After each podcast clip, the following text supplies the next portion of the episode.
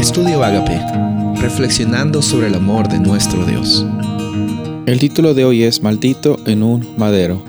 Galatas 3, 13 y 14. Cristo nos redimió de la maldición de la ley, hecho por nosotros maldición, porque está escrito, maldito todo es el que es colgado en un madero, para que Cristo Jesús, la bendición de Abraham, alcanzase a los gentiles, a fin de que por la fe recibiésemos la promesa del Espíritu.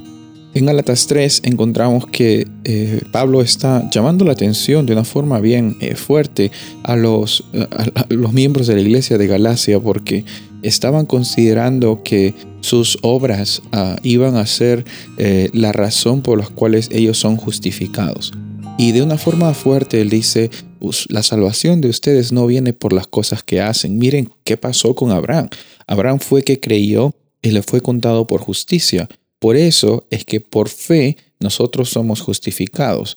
Por fe es que nosotros recibimos esta promesa. Después continúa eh, diciendo de que ese pacto es un pacto que Dios es eh, el, que origina, el que establece. Y después también nos dice de que hay una cita en el, en el versículo 13 que, que, dice, maldito todo el que es colgado en un madero. Y esta cita es una, es una referencia de Deuteronomio el capítulo 27 y 26. El problema aquí de los eh, miembros de la iglesia de Galacia, de los Gálatas, no era necesariamente que sabían o no sabían acerca de la realidad del Evangelio.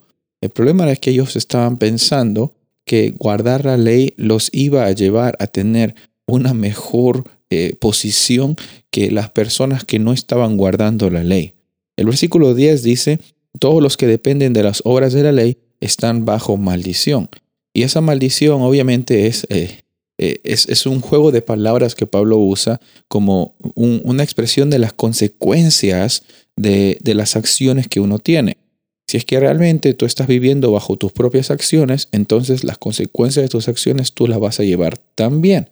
Pero aquí nos menciona, eh, citando Deuteronomio, que Cristo nos redimió de esa maldición de la ley de que nosotros tenemos que cargar con las consecuencias de nuestras acciones. Nunca se ha tratado de las cosas, las pocas cosas malas que haces y las muchas cosas buenas, porque por las, por las cosas pocas malas que estamos viendo conforme a la ley, nos corresponde a nosotros no acceder a la salvación.